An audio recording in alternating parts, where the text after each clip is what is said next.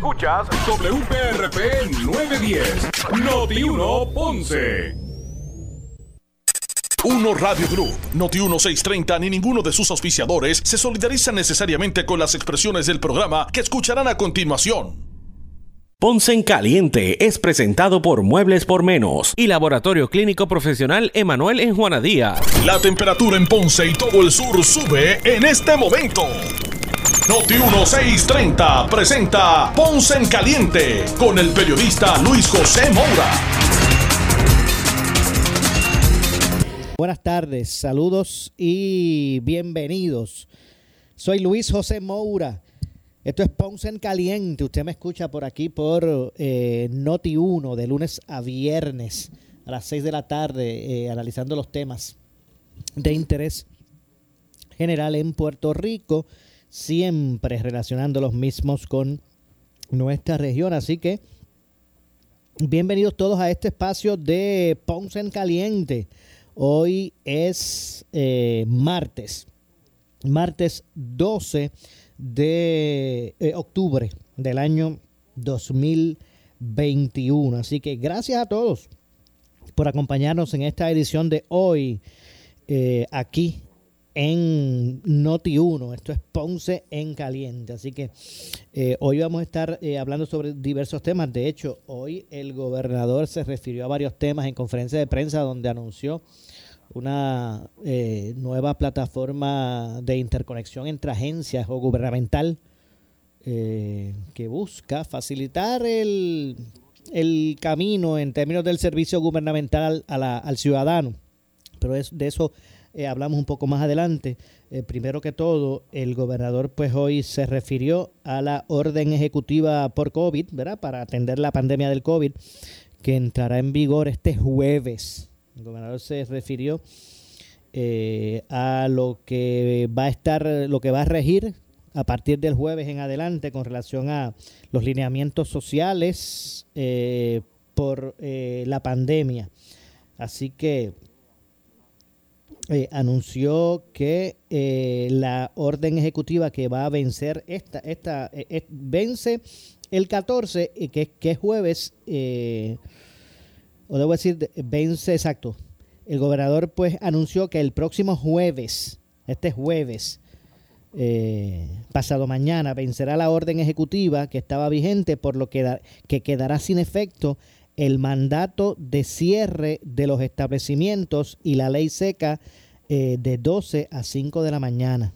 Así que eh, se va a eliminar a partir del jueves lo que era la orden de cierre, que los negocios cerraran a las 12, entre 12 de, la medianoche a 5 de la mañana, y en ese espacio también eh, eh, estaba vigente la ley seca. Pues eso se, se eliminó a partir del jueves. Sin embargo, como medida cautelar y de prevención, se mantienen todas las disposiciones relacionadas a la vacunación, la limitación de aforo y el uso de mascarilla. Así que la, la mascarilla compulsoria se queda el, aspecto de la vacunación para los empleados de, establecimientos y estas cosas.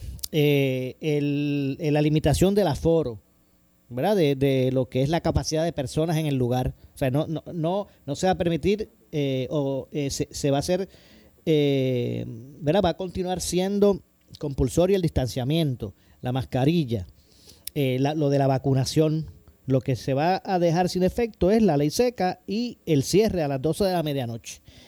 Eh, no se va a emitir, por lo menos hasta por el momento, ninguna otra orden ejecutiva, pues las restricciones que se mantienen vigentes forman parte de las órdenes que ya ha establecido administrativas el Departamento de Salud. Así que simplemente el gobernador no fue que eh, estableció otra orden ejecutiva, simplemente se va a quedar sin efecto eh, la orden que está vigente.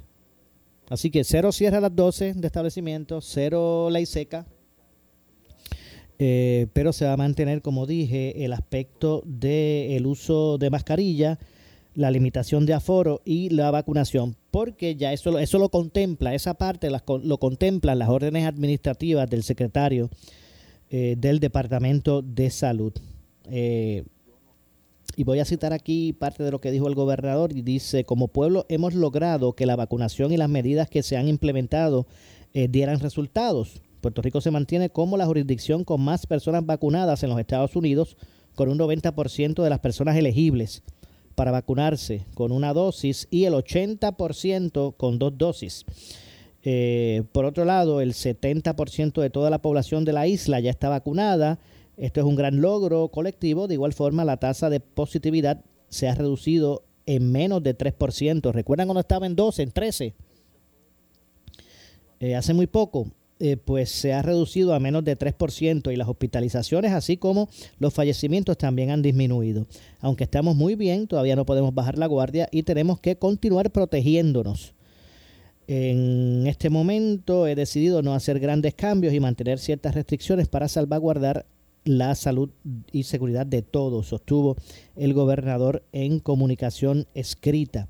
La orden ejecutiva actual vence el próximo jueves, eh, por lo que ya no continuará el cierre de establecimientos ni la ley seca de 12 a 5 de la mañana. Eh, tampoco habrá restricción de las cirugías electivas.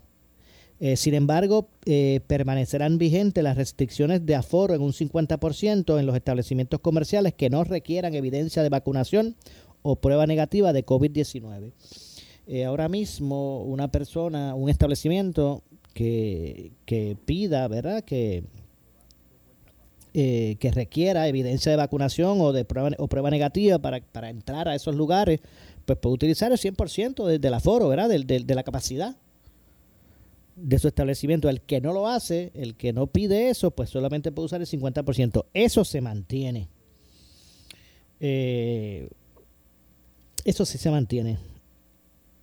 Eh, por ejemplo, eh, ¿verdad? Eh, los ejemplos son de, por, por, ejemplo, restaurantes, barras, cines, coliseos, teatros, centros de actividades, gimnasios, salones de belleza, barberías, entre otros, incluidos en las órdenes ejecutivas anteriores. Esto no incluye supermercados y colmados. Esos pueden utilizar su 100%. También eh, continuará en efecto los, decretos para vacunación previamente anunciados, así como el uso de mascarilla en lugares cerrados y el aire libre y al aire libre eh, cuando no se pueda garantizar el distanciamiento físico.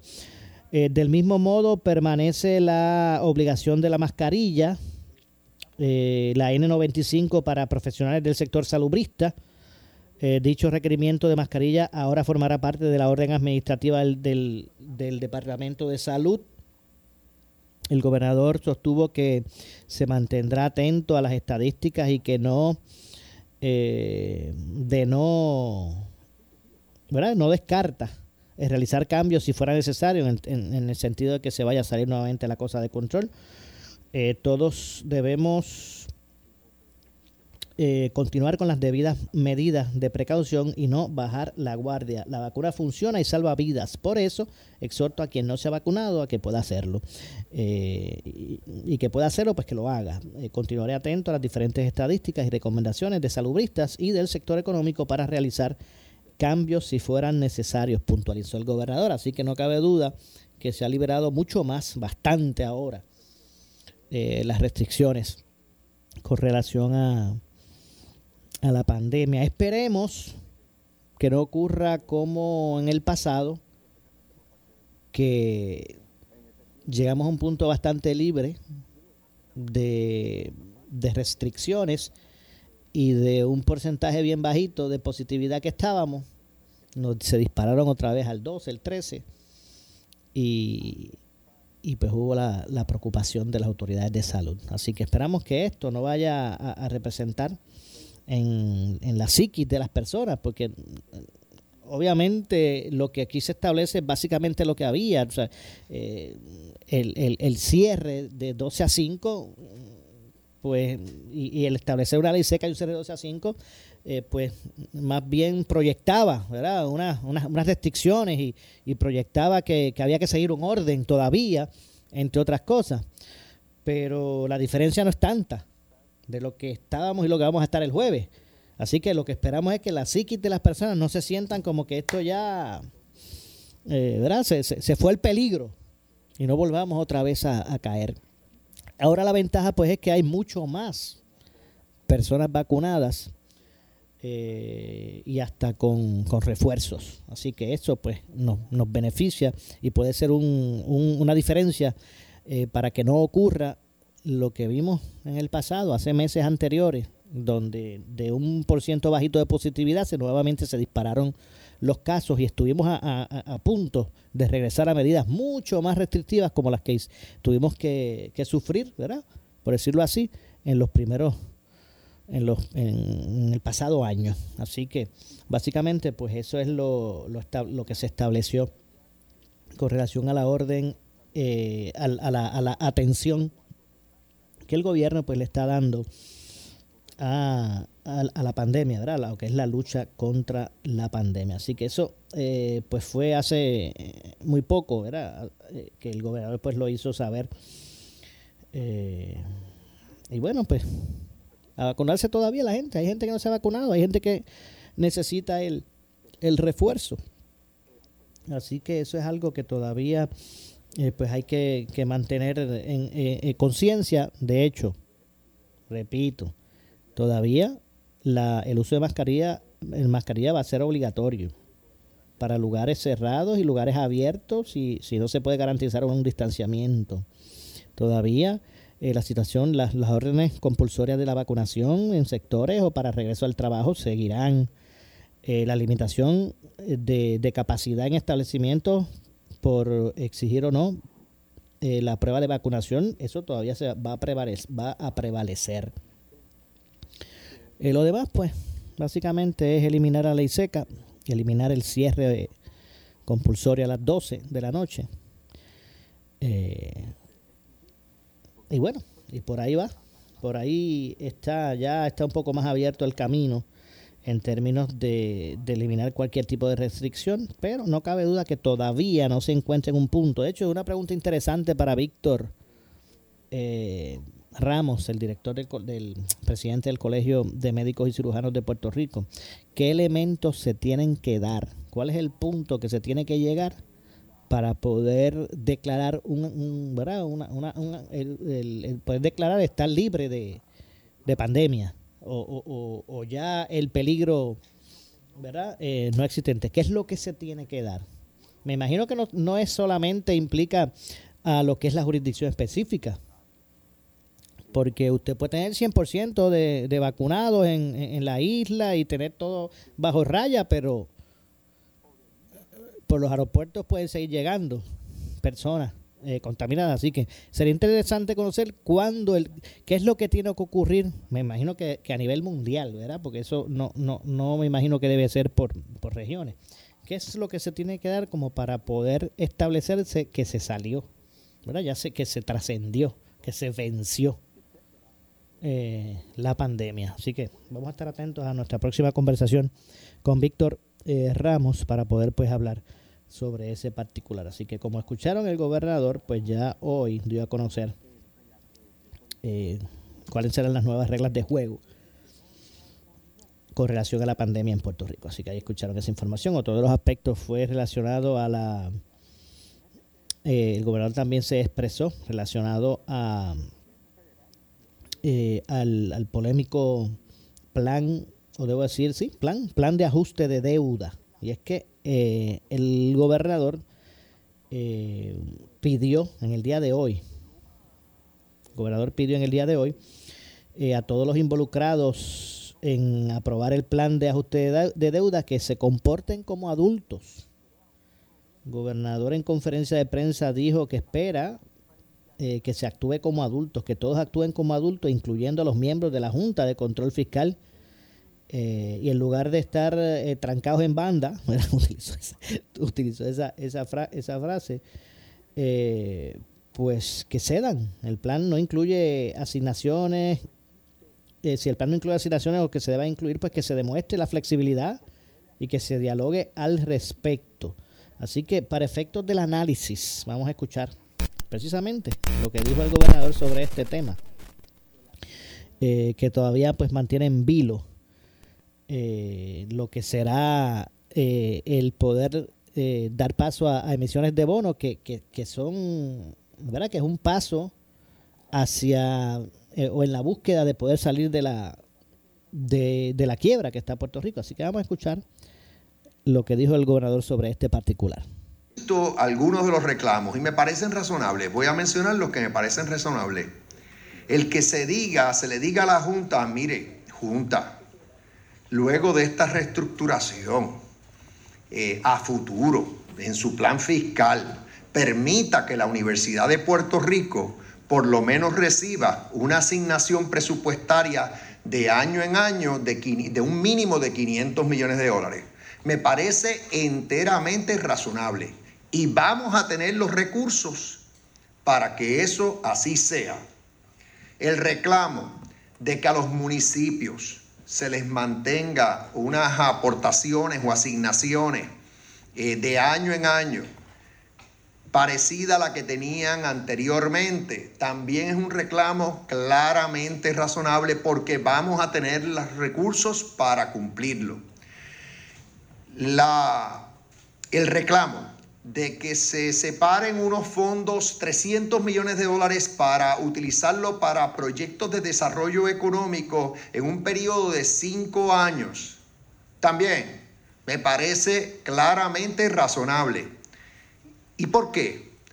Porque cuando la Junta aprobó el plan fiscal que, que está vigente, no teníamos claridad en cuanto a los fondos federales que vamos a recibir bajo el programa de Medicaid. Y ya sabemos, si la Junta no contempló que íbamos a recibir gran cantidad para el programa de Medicaid, y ese, ese escenario cambió. ¿Por qué digo que vamos a tener los recursos? Porque cuando se emitió, se certificó el plan fiscal vigente, se hizo a base de unas proyecciones de CBO, que es el Congressional Budget Office, la Oficina de Asesoramiento Presupuestario al Congreso, que han cambiado significativamente y ahora las proyecciones económicas para Estados Unidos, incluyendo a Puerto Rico, son más positivas de las que, las que teníamos antes y eso va a redundar en mayores recaudos eh, en el Departamento de Hacienda. O sea, yo nada más que viendo esas dos, eh, esos dos cambios en la situación fiscal y económica de Puerto Rico a futuro, veo que estos reclamos que está haciendo el Senado, por lo menos esos tres que acabo de mencionar, son justos y razonables. Entonces, ¿qué yo esperaría? Yo lo que espero es que aquí actuemos como adultos, todos, incluyendo los miembros de la Junta. Y en vez de estar trancados a la banda en que, bueno, el plan fiscal actualmente no incluye esas asignaciones y no debemos incluirlas, que demuestren flexibilidad, porque lo más importante a fin de cuentas es dejar esa quiebra atrás. Lo más importante a fin de cuentas es que sí, que se apruebe un mecanismo para, emitir los bonos reestructurados.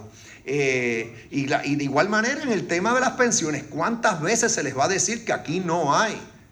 Eh, ambiente político alguno para recortes en pensiones y que ya los pensionados han sufrido eh, recortes en el pasado y que eso es suficiente eh, desde el punto de vista del proceso de quiebra que está en curso. Reconocemos que la juez tomará una decisión al final del camino, pero es legítimo que la Asamblea Legislativa le haga esos reclamos a la Junta de Supervisión y en vez de la Junta nuevamente quedarse básicamente atascada en unas posiciones que tomó anteriormente, debe darle paso eh, al proyecto de ley tan pronto la Asamblea Legislativa eh, culmine su, aprobación. Bueno, y de los 10 reclamos, de los 10 reclamos que puso el Senado en el proyecto de la Cámara, eh, este es el proyecto 1003 o, o 1003, eh, Pierluisi simpatiza, según señaló, con la aportación de 500 millones de dólares a la Universidad de Puerto Rico y asignarle fondos a los municipios. El, viernes pasado, los integrantes de la Junta, eh, en una declaración escrita, expresaron que este proyecto, ese, 103, eh, enmendado por el Senado, eh, para aprobar emisión de nuevos bonos de obligación general y que forman parte de la reestructuración de la deuda, eh, pues haría que ese séptimo plan de ajuste enmendado sea insostenible para Puerto Rico. Eh, los exorbitantes costos de las enmiendas al proyecto eh, en conjunto harían imposible la confirmación de este séptimo plan de ajuste, señalaron los miembros de la Junta. Por lo tanto, la Junta se vería forzada a retirar el plan de ajuste precisamente que se propuso ante el Tribunal de Distrito Federal. Esta medida pues está detenida en la Cámara de Representantes en espera de que se ponga en calendario una reunión entre los funcionarios del Senado, la Cámara de Representantes, el gobernador y los funcionarios de la Junta para discutir la versión final de este proyecto. De hecho, paralización de, análisis que, está cuestionada. Por ejemplo, aquí eh, la, Cámara sacó mucho pecho, y cuando digo la Cámara, ¿verdad? Eh, su presidente eh, y ese liderato sacó mucho pecho en términos de, la Junta, ¿verdad? De buscar establecer que, no podían estar, este, o sea, ah, tenían que llegar hasta un punto. Pero de repente se allanaron. El presidente de la Cámara dijo, yo no voy a tocar esto hasta que la Junta diga, yo no voy a aprobar la medida hasta que, de ley, hasta que la Junta diga si la va a aceptar o no. Pero pues si esa es su posición, santo y bueno, pero, pero se, no se pretenda establecer que, se lucha contra la Junta, que no tiene la... Porque en, esa con esa actitud tomada prácticamente se deja en manos de la Junta el legislar, el legislar o no. Porque muy bien se pudo aprobar por la Cámara si ellos entendían que era lo correcto y que la Junta reaccione como quiera. Pero vamos a ampliar este y otro tema, luego, y otros temas luego de la pausa. Soy eh, Luis José Moura, esto es Ponce en Caliente, así que Pausamos y regresamos. En breve le echamos más leña al fuego en Ponce en Caliente por Notiuno 910. ¿Qué buscas? Muebles en seres o matrices. Muebles por menos lo tiene, sin necesidad de crédito y con pagos mensuales bajísimos. Una gran cantidad de mercancía lista para entrega inmediata. Gabinetes en PVC, alacenas y barras para que tu cocina se vea nítida. Además, salas, cuartos y comedores a precios que le gustan a tu bolsillo. Échale un vistazo a lo nuevo en Muebles por menos. Salinas Villalba y Ponce, carretera 14 frente al cementerio Visita su página de internet. Por su calidad de servicio. Por su conveniente horario. Así es el Laboratorio Clínico Profesional Emanuel, siempre brindándote un servicio de excelencia, con tecnología precisa y avanzada para un resultado confiable. Un laboratorio completo. Y los resultados los recibo rápido y hasta por email. Con servicio a industrias y también a domicilio. Haz de Laboratorio Clínico Profesional Emanuel tu laboratorio de confianza. Ese es el mío. Y el mío también. En Juana Díaz, llámenos al 260-5504 o al 5 580-0080. El área sur está que quema. Continuamos con Luis José Moura y Ponce en Caliente por el 910 de tu radio.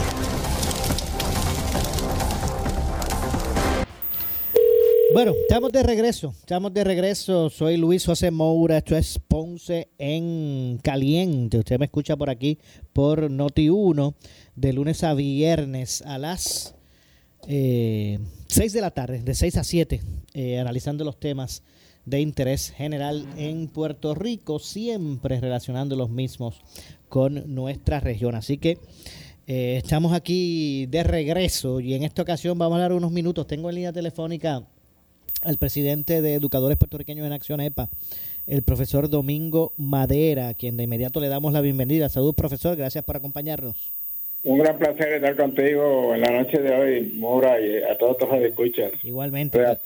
Gracias por acompañarnos. Hoy, hoy el gobernador eh, pidió que las partes involucradas en que se pueda aprobar el 1003, eh, el proyecto de la Cámara enmendado por el Senado en este momento y que eh, todavía pues no, no ha sido atendido de vuelta por, por la Cámara que autorizaría unas nuevas emisiones de bonos y, establecería los lineamientos de pago eh, prioritarios y de compromiso eh, de obligaciones generales eh, del gobierno, llamó a, todos, incluyendo a la Junta, a, a, comportarse como adultos en busca de, de, de, de no trancarse y de ser flexibles a la hora de, de que ese proyecto se convierta en ley. No habló de nada de no mencionó eh, nada de, de, la ley de, retiro dignos. Eh, me parece que el gobernador entiende que el camino es este 1003. Bueno, eh, yo yo entiendo que el gobernador en ese sentido de pedir que haya comunicación, que haya diálogo, que, que haya entendimiento en este proceso, yo creo que, que es lo correcto, la él como, como gobernador, tratar de que las partes se reúnan, incluyéndolo a él, pero no solamente la Junta y los líderes eh, de Cámara y Senado, sino que también él tiene que sentarse en esa mesa de negociaciones a llegar a unos acuerdos.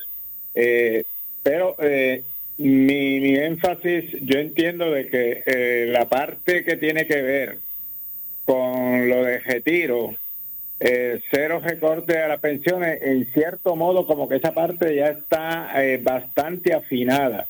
Las negociaciones más bien están tan trancadas con la, parte de, de, de, la, de la deuda, especialmente lo que se va a trabajar con la Universidad de Puerto Rico eh, y con otros aspectos de la deuda, ahí donde mayormente yo creo que está el tranque, pero en, en el caso de las pensiones, yo creo y, y espero que así sea, que esa parte se mantenga como, como todos han prometido, cero recortes a las pensiones, y eso es lo que lo que lo que necesitamos que sea en, en esa forma que en el caso de las pensiones ya los pensionados han perdido tantas cosas, han perdido tanto y los que se vayan a pensionar también van a seguir perdiendo, así que yo creo que ahí es donde no debiera de entrar ninguna otra negociación que no sea cero recortes a las pensiones. Ok. Eh, pero usted entiende que se debe, eh, por ejemplo, eh, organizaciones magisteriales, eh, y no tan solo magisteriales, de, de- de- de organizaciones eh, sindicales, entienden que el 1003 no es, debe ser la ley de retiro digno. Bueno, eh, yo yo creo que, que eh, la gran mayoría, yo he, he visto eh, en este proceso, especialmente el proceso de la ley 1003, he visto eh, que las otras organizaciones como que están lentas en ese proceso, están como confiadas en que en que lo que tiene que ir es lo de retiro digno. Yo entiendo de que, de que claro, eso es lo que lo que buscamos, ¿verdad? Pero por lo menos hasta el día de hoy, el- lo, lo último que se ha escuchado es que el mismo gobernador ya ha dicho, le ha dicho constantemente cero recorte a las pensiones, que él no va a aceptar ninguna ley donde haya recorte a las pensiones. Así que eso yo entiendo que es un buen paso.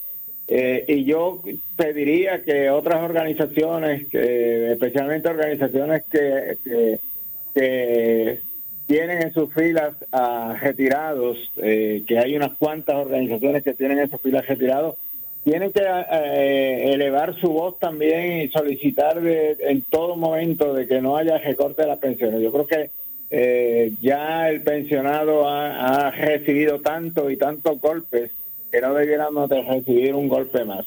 Eh, si, si nos unimos, eh, y, entiendo yo de que el gobernador en ese sentido está dando un buen paso, yo no creo que el gobernador vaya a estar, a echar para atrás su palabra, porque de echar para atrás su palabra sería nefasta para eh, su, su administración, sería un, un proceso nefasto para, para su administración, así que en ese sentido, eh, eh, confiamos en que él mantenga esa palabra de cero recorte a las pensiones y en, el futuro, gobernantes que vengan en el futuro, sea del partido que sea, yo creo que esa es la posición que deben de tomar mientras esté la Junta en estos procesos. Ok. Esa debe ser entonces la, la, la, la postura. Bueno, vamos a ver en qué para todo esto. Vamos a ver si finalmente pues la Cámara eh, busca atender eh, esa enmienda. Verá, el proyecto de devuelta tras la enmienda del, del, del, de- del Senado y, y- y se, y se busca establecer, es necesario, por ejemplo, que, que, que Puerto Rico pueda eh, poder intercambiar bonos, poder este, tener presupuesto balanceado, poder este, estar en, control y, pagar su deuda a los bonistas para que pueda salir de la, de la quiebra. O sea, eh, eh, esto no es algo perenne, o no debe Puerto Rico eh, aspirar a estar de forma perenne en una, en una quiebra. Yo entiendo que, que esa es la posición, hay que buscar alternativas de, de, lo que cuando haya que pagar, pues pagar, pero buscar la forma de, de, afectar lo- los, los menos vulnerables o los más vulnerables, ¿verdad? Que son los, los, los pensionados. Yo creo que En la otra fase, pues hay que buscar otras alternativas, seguir negociando y llegar a unos acuerdos. Y, el, gobierno va a tener en algún momento que comenzar a, pagar la deuda para salir de esta quiebra, porque tampoco queremos mantenernos toda la vida en esta quiebra. Hay que buscar alternativas. Todos los países tienen deuda, todos los países trabajan en alguna forma eh, con emisiones de bonos, buscando otras alternativas de dinero para poder eh, eh, llevar a cabo sus proyectos y Puerto Rico pues en ese en este sentido se ha, se ha mantenido eh, estancado ha tenido la, en cierto modo el beneficio de que no nos hemos ahogado totalmente por, por las situaciones que han ocurrido y los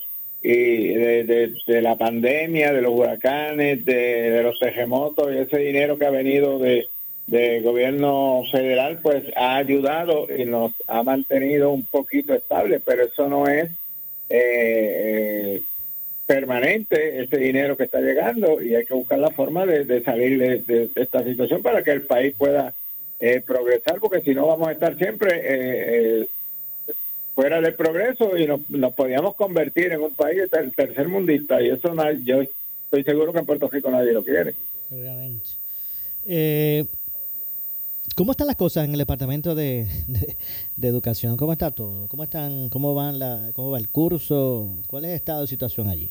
Pues mira, el, departamento está como, como, en cierto modo, como caminando, pero caminando no, no a una velocidad eh, que uno quisiera que caminara, ¿verdad? Está caminando lentamente, pero camina. Eh, ya prácticamente todas las escuelas están en forma presencial, son pocas las escuelas que están en forma virtual. Eh, claro, no es, no en una forma presencial completa de los cinco días, pero ya por lo menos están en forma presencial. Sabemos, sabemos eh, eh, que hay, hay eh, muchos padres que todavía están temerosos a enviar sus estudiantes a, a, las aulas escolares. Hay muchos padres que están solicitando homeschooling. eso pues lo, veremos al final más o menos de, de este semestre, cómo ha sido la cantidad de estudiantes que hayan participado, pero todavía hay muchos padres que están temerosos de enviar los, sus hijos a, las escuelas, pero poco a poco yo creo que, esto puede ir en progreso. Hemos visto un pequeño avance en la reconstrucción de las escuelas, eh, no al, paso que quisiéramos que fuera. Eh, hay escuelas que todavía eh, o muchas escuelas que no se han tocado de columnas cortas que todavía están en espera de que eso ocurra, escuelas que, ya le, terminaron eh, los trabajos pero que todavía eh, edificios públicos no le ha dado el aval para que se puedan usar. Así que tenemos de todo en este sistema. Eh, ya estamos prácticamente terminando el primer trimestre. Yo creo que ya el primer Sí, el primer trimestre ya de, de, este curso termina en esta semana, este, pues, termina en las primeras 10 semanas, así que eh, tenemos que ir viendo de, día a día qué está ocurriendo en, nuestro sistema. Por otro lado, tenemos un secretario sin confirmar, el Senado arrastrando los pies todavía. Yo no sé qué está pasando en, en, el Senado de Puerto Rico. Prácticamente no es solamente el secretario de Educación, hay muchos secretarios que están interinos allí sin ser confirmados. Y eso yo no creo que eso sea para bien de ninguna agencia, tener un secretario sin confirmar. Eh, Ahora, pero fíjese, eh, eh, discúlpeme, profesor, en el caso de, de... Hay un nombramiento que no ha sido atendido y, es así, esto parece como que el, el, el cuento de no querer asumir su, su responsabilidad en términos de, de, atender nombramientos, pero fíjense, en el caso del secretario, ese nombramiento se envió como interino y se confirmó como interino. El gobernador no ha enviado un nombramiento en, ¿verdad? Para en, eh, en términos de que fuese en, propiedad. Eh, eh, es correcto. bueno, después de después de haber nombrado a, a al señor Eliezer Ramos como, como interino. El gobernador nombró, recuerda que nombró a Magali Rivera, la nombró y fue rechazada. Luego de, luego de eso eh, se cerró la sesión, eh, se ha quedado en, stand-by el gobernador interino y, y, el, el, secretario interino, perdón, y el gobernador eh, eh, no sé si ha enviado algún nombramiento, tengo entendido que no, porque no ha salido a la luz pública ningún nombre. No lo ha hecho aún. Ahí, estamos, quizás el gobernador pensando en si no, envío uno me lo van a rechazar o pensando en, en, si lo envío qué va a pasar, porque si los otros que ha enviado y que envió con tiempo no han tomado ninguna acción con ellos, a lo mejor podría pasar lo mismo con un secretario de educación. Yo creo que aquí Ah, hay eh, negligencia de ambos lados, no solamente de un solo lado, hay negligencia de, ambos lados porque para eso está el Senado, para el consejo de consentimiento de los nombramientos que emite el gobernador, pero han sido muchos los secretarios que están allí, que están este, eh, nominados, pero que no han sido confirmados. En el caso de educación, fue confirmado como interino, pero hasta hasta el día de hoy está ahí sin sin no, ha pasado nada más. Este, aquí yo no sé en realidad no, uno no le ve la tostada a esta situación que se está creando tanto en el senado como con el gobierno central. Bueno no cabe duda. Sabe sabe algo de sabe algo profesor de del currículo de perspectiva siempre le pregunto por eso porque es un tema bien este bien controversial en las últimas semanas no se ha hablado nada de eso. Desconozco si el departamento tiene algún proceso para, para en estos próximos días para eso, pero en, realidad eh, eh, yo te diría que la última esta última década de, nuestro sistema educativo, los secretarios que están allí, los jefes de agencia, de, los jefes de diferentes departamentos eh, internos allí del Departamento de Educación son tan parcos en dar información que, prácticamente no hay, hay una comunicación constante como la había antes. Y eso estado ocurriendo en estos últimos 8 o 10 años. Y cada, cada año como que uno ve menos comunicación y menos comunicación. Y ahora mismo desconozco qué está pasando con ese pues, proyecto de perspectiva de género, si se va a aplicar en estos próximos días. Se había anunciado de que sí, que en los próximos meses se iba a empezar a, aplicar, pero no, no he escuchado nada eh, al respecto. Bueno, vamos a ver lo que ocurre. Profesor, gracias como siempre por atendernos. Estamos siempre a la orden. Mora, es un gran placer estar contigo y todos Igualmente, muchas gracias, profesor. Muchas gracias al profesor eh, Domingo Madera, quien es el presidente de la organización magisterial EPA, Educadores Puertorriqueños en Acción. Bueno, y en otros temas, la Autoridad de Energía Eléctrica anticipa eh, apagones navideños por mantenimientos de generatrices privadas. Eh, eso es así. Eh, al menos vamos a escuchar, para efecto del análisis, lo que dijo José Colón sobre ese particular. y es que el director ejecutivo de la Autoridad de Energía Eléctrica, José Colón Ortiz, junto a los presidentes de la Federación de, y Asociación de Alcaldes Ángel Pérez Otero y Luis Javier Javier Hernández Ortiz informaron hoy sobre posibles apagones por la próxima salida por mantenimiento de plantas privadas de generación de energía. Vamos precisamente eh, a escuchar lo que dijo Sue Colón sobre este, sobre este particular. Así que vamos a escuchar bueno, trabajaremos y estamos trabajando para que eso no ocurra, pero sin embargo, yo, eh, en la honestidad que me caracteriza, debo decir que no, el sistema de generación no está en su, en su punto óptimo, lo que significa que las reservas que yo quisiera tener y que debería tener el sistema para atender cualquier contingencia que ocurra, pues no son las que eh, las esperadas. Eso no implica que vayan a ocurrir relevos de carga, lo que sí significa que si alguna unidad de las que está en servicio sufriera alguna avería inesperada, pues eh, la probabilidad sería mayor de que ocurrieran interrupciones de servicio hasta que esa situación se, se, ¿cómo se repare. De ahí la importancia de, que el sistema tenga reserva y de que hayan unidades disponibles. Correcto. De hecho, explicó Colón que eh, en este momento, o en este último trimestre eh, del 2021, que es ahora octubre, noviembre y diciembre, eh, unidades de ecoeléctrica y de AES van a salir de operación por mantenimiento. Ecoeléctrica saldrá ahora en noviembre y AES en enero del 2022. Eh, mencionó que se reunió con los presidentes de la Federación y Asociación de Alcaldes para que exista comunicación directa con los eh, alcaldes para darles conocimiento de los apagones y canalizar ayuda en sus, sus municipios. Así que mire, usted vaya preparándose mentalmente. La ecoeléctrica privada, AES, esa misma, la de carbón, en un momento dado por mantenimiento van a salir de, de, circulación. No van a ser las dos a la vez, pero va a ocurrir una en noviembre, otra en enero. Ahora, eso pues va a complicar el asunto porque con las averías existentes y usted sabe que este sistema que tenemos se arregla uno y mañana se daña el otro. Se arregla el otro y después se, se, vuelve y se daña el que se había arreglado. Y eso es así todo el tiempo.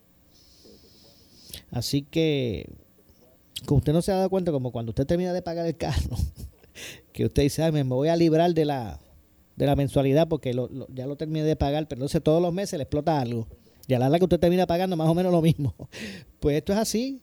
Pues eh, esto va a provocar que para esos meses de, diciembre, eh, enero, noviembre, diciembre, enero, este último trimestre, pues vayan a proliferar tal vez relevos de carga por esta, por esta situación. Así que ahí escucharon a Josué Colón el eh, director ejecutivo de la Autoridad de Energía Eléctrica. Y en este mismo tema de, la energía eléctrica, hoy el gobernador eh, también expresó que la empresa Luma Energy tiene que cumplir con el dictamen del tribunal que por cuarta ocasión le denegó una moción para no entregar información a la Cámara de Representantes, el gobernador eh, eh, expresó que Luma tiene que acatar ese dictamen, hacer eh, o entregar esa, información. Vamos a escuchar lo que dijo Pierluisi sobre ese particular. Cuanto a la decisión del Tribunal Supremo, el Tribunal Supremo tiene la última palabra sobre ese asunto de que concierne unos requerimientos de información que le hizo la Cámara de Representantes a, a Luma eh, ya eh, ahí hubo una reconsideración, una solicitud de reconsideración y el, Tribunal Supremo la denegó. Así que yo entiendo, aquí esto es una sociedad de ley y orden, o sea que Luma no, aquí no hay excepciones, Luma va a tener que acatar ese mandato del Tribunal Supremo. Bueno, y es que el Tribunal Supremo de Puerto Rico eh, declaró no al lugar una segunda reconsideración de Luma para evitar entregar información requerida por la Cámara de Representantes eh, al alegar que la misiva, disculpen, al, alegar que la misma es confidencial y sensitiva. La, solicitud de reconsideración fue resuelta por la jueza presidenta eh, Maite eh, por Miguel Pavón, Edgardo Rivera y Luis Estrella Martínez, el licenciado el juez asociado Luis Estrella Martínez. Luma Energy presentó el pasado 13 de septiembre la segunda reconsideración ante el Tribunal Supremo y sostienen que la Cámara carece de legitimación activa para solicitarles ese tipo de información. Bueno, tengo que hacer la pausa, regresamos con el segmento final. Soy Luis José Moura, esto es Ponce en Caliente. En breve le echamos más leña al fuego en Ponce en Caliente por Notiuno 910.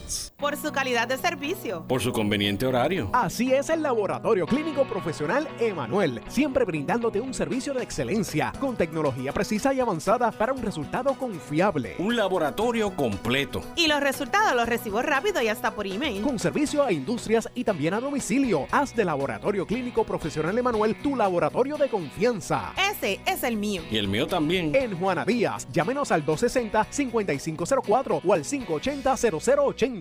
¿Qué buscas? Muebles en seres o matrices. Muebles por menos lo tiene. Sin necesidad de crédito y con pagos mensuales bajísimos. Una gran cantidad de mercancía lista para entrega inmediata. Gabinetes en PVC, alacenas y barras para que tu cocina se vea nítida. Además, salas, cuartos y comedores. A precios que le gustan a tu bolsillo. Échale un vistazo a lo nuevo en Muebles por menos. Salinas Villalba y Ponce. Carretera 14 frente al cementerio.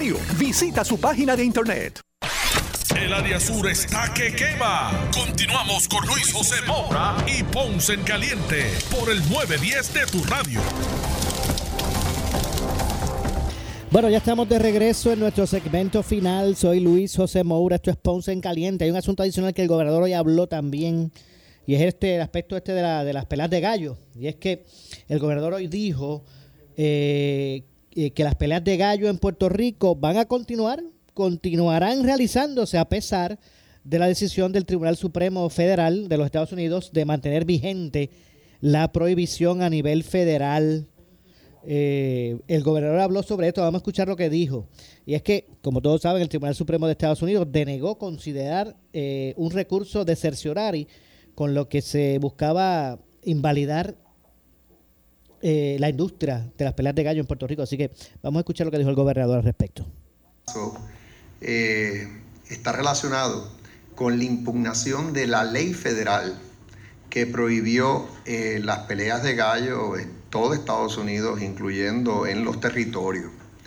Eh, eso es lo que estaba ahí en juego y lo que hizo el Tribunal Supremo, por lo que me informan, es validar eh, esa ley del Congreso desde el punto de vista constitucional. Ahora bien, en Puerto Rico se aprobó una ley que permite que se lleven a cabo peleas de gallo en nuestra jurisdicción siempre y cuando no se impacte el comercio interestatal y esa ley nuestra está en pleno vigor. O sea que aquí van a poder llevarse a cabo peleas de gallo bajo los parámetros de la ley que se ha aprobado y el reglamento que se ha promulgado eh, a esos fines. El secretario. Bueno, así que ya escucharon el argumento, el argumento del gobernador es que eh, mientras no interfieran con el comercio intraestatal no se puede, digo, se pueden seguir celebrando las pelas de callo. Eh, obviamente hay, hay este eh, opiniones distintas, interpretaciones distintas de la ley o de lo que establece la ley federal al respecto. No intervenir en el negocio o en el comercio intraestatal puede ser muchas cosas, hasta la comida que se le da o hasta las espuelas que le ponen, de dónde vengan. Eh, bueno, e, es bien, es bien amplio, la verdad que sí.